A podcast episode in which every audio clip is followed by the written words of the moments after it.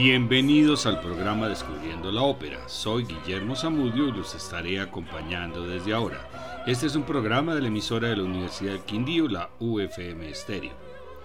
Wolfgang Amadeus Mozart es uno de los músicos más importantes e influyentes de la historia, a pesar de solo haber vivido 36 años.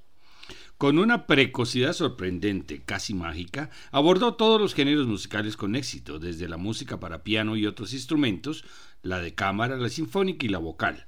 La ópera tuvo un sitio muy importante en su obra. Sus valiosas aportaciones propiciaron el nacimiento de la ópera de repertorio, pues antes de él las obras se representaban muy pocas veces, salvo pocas excepciones. Hoy en día es uno de los compositores más representados en los teatros líricos, sobre todo a partir de mediados del siglo XX. Aprovechó el eclecticismo musical aprendido en sus viajes y con la intención de modernizar el género lírico, renovó la ópera bufa, la ópera seria y el Singspiel alemán, sin dejar de lado los preceptos de la reforma de Gluck. En marzo de 1767, cuando contaba con 11 años, presentó su primera pieza escénica, un Singspiel sacro, titulado El deber del primer mandamiento. Dos meses después, en el aula magna de la Universidad de Salzburgo, una compañía de aficionados ofrecía su Apolo y Jacinto, una cantata dramática para cinco personajes con nueve números y un coro. Elaborada a partir del libro décimo de la Metamorfosis de Ovidio y otros autores antiguos, la trama de intriga gustó a la concurrencia. Enamorado de la hermosa Amelia, el abominable Céfiro mata a Jacinto para que Apolo sea acusado del crimen, quien a su vez era el prometido de Melia.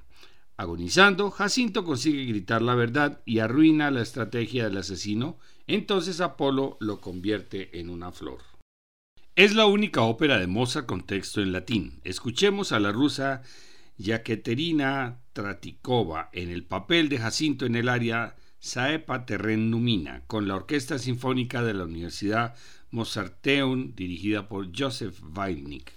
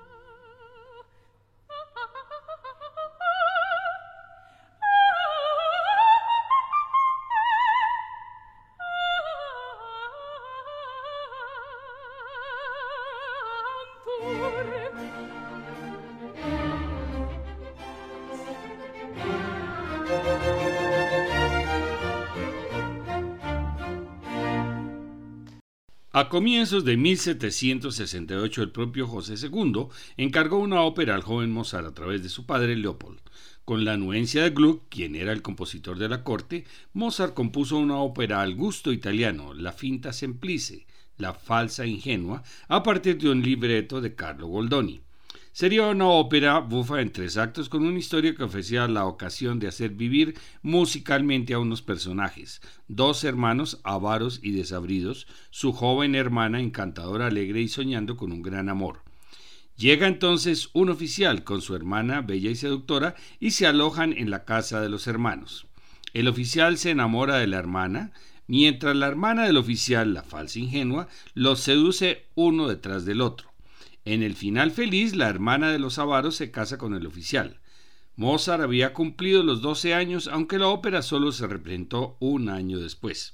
Escuchemos a la mezzosoprano española Teresa Berganza en el papel de Jacinta, la hermana de Casandro y Polidoro, en el área Marito y Oborri, Marido yo quería, con la Mozartown Orquesta de Salzburgo, con la dirección de Leopold Hager.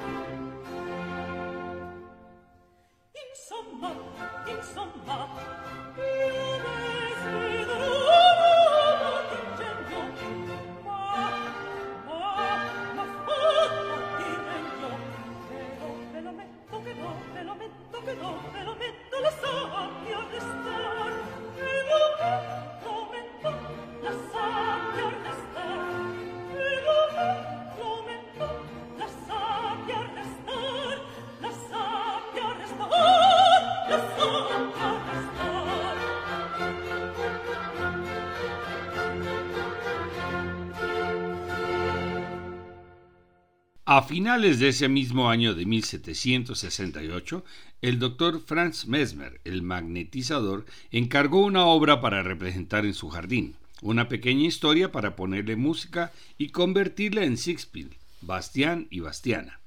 Mozart escribió Mitridate, rey de Ponto, mientras se encontraba en viaje por Italia en 1770, cuando tenía 14 años, y fue su primera experiencia con una ópera seria. Había recibido un libreto bastante enredado, pero se esforzó en ponerle música. Un padre y un hijo enamorados de la misma mujer, un rey que muere en el ataque de los romanos, perdona al otro hijo y moribundo le concede la mano de la mujer amada al otro hijo. Difícil de entender, pero tuvo la ópera lista para el estreno en el Teatro Regio Ducal de Milán en diciembre de 1770, cuando estaba por cumplir 15 años. Escuchemos al contratenor estadounidense Beyun Meta en el papel de Farnase y el aria Venga por Minashi Efrema. Venga pues amenaza y bramido, con Les Musiciens de Louvre dirigidos por Mar Minkowski.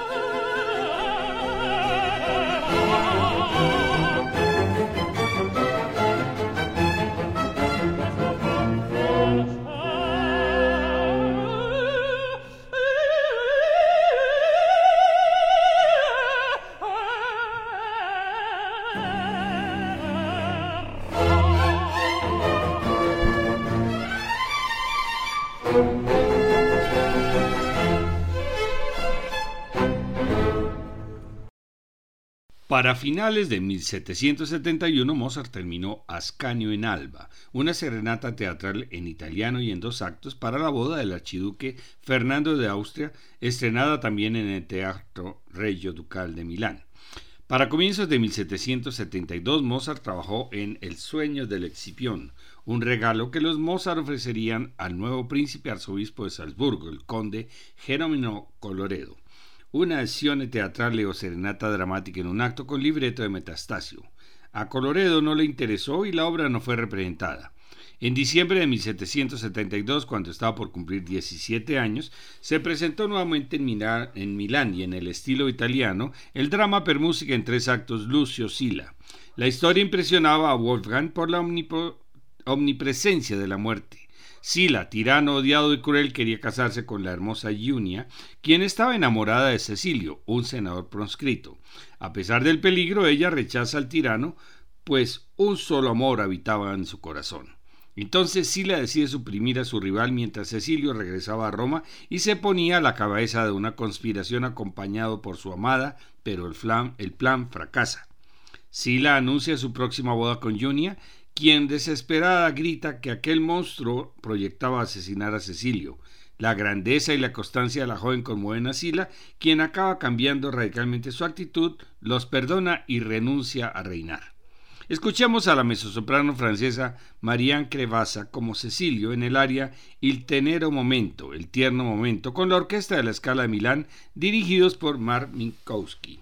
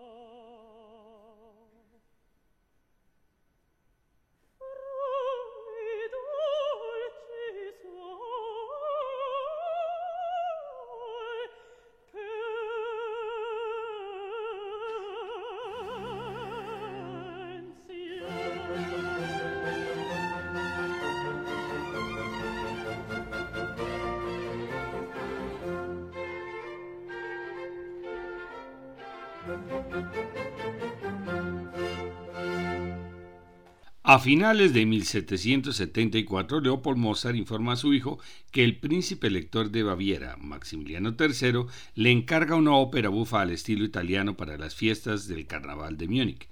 La escogida es La finta jardiniera, la falsa jardinera, con libreto de Calzavigui, quien trabajaba con Gluck.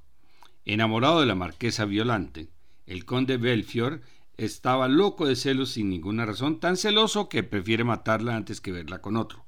De regreso a su casa, el asesino se compromete con la seductora Arminda. Ni su pasión ni su luto duraron mucho. Pero Violante de sobrevive. Restablecida marcha en compañía de su sirviente Roberto en busca del criminal. En tierras de Belfior se oculta bajo la identidad de la jardinera Sandrina, al servicio ahora de la esposa de Belfior, y Roberto se emplea como lacayo. El tío anda detrás de Sandrina y la sirvienta Serpeta rechaza las proposiciones de Roberto. Finalmente, Sandrina le revela su verdadera identidad a Belfior, quien se arroja a sus pies. La joven, en vez de vengarse o perdonarlo, lo convence que ella lo había engañado. Completamente desorientado, el público muniqués se tranquilizó al asistir a un final feliz con tres bodas. Violante o Sandrine con Belfiore, Arminda la esposa ha sido abandonada y ahora con un nuevo enamorado. Y los dos sirvientes, Roberto y Serpeta. Vamos a escuchar a la soprano suiza Regula Melman como Violante cantando Gemma la Tortorella, Jime la Tortola, con la orquesta Basel Chamber dirigida por Humberto Benedetti.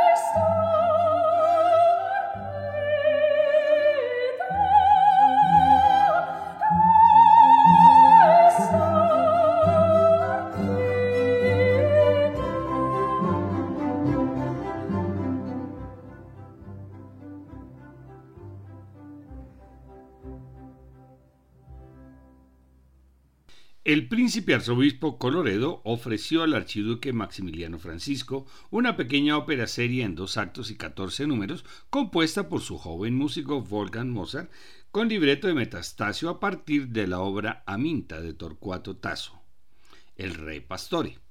El estreno fue en el Palacio Arzobispal de Salzburgo en abril de 1775, cuando Mozart tenía 19 años. Alejandro Magno en persona quería conceder el trono de Sidón a una pareja forzada, pero tomando conciencia de su error, elige a los mejores candidatos, entre los cuales se encuentra un pastor que solo desea quedarse con su rebaño, llamado Aminta. Todo termina del mejor modo gracias a la clarividencia de Alejandro, lo cual evidentemente igualaba a la de Coloredo. Escuchemos primero a la soprano alemana Mardis Petersen en el papel de Elisa, enamorada del pastor, cantando A la selva, al prato, al fonte, a la selva, al prado, a la fuente. A continuación, a la también soprano alemana Annette Dash en el papel del pastor Aminta en el área Er tranquilo e di sereni, con el ensamble Baltasar Newman, dirigidos por Thomas Hengelbrock.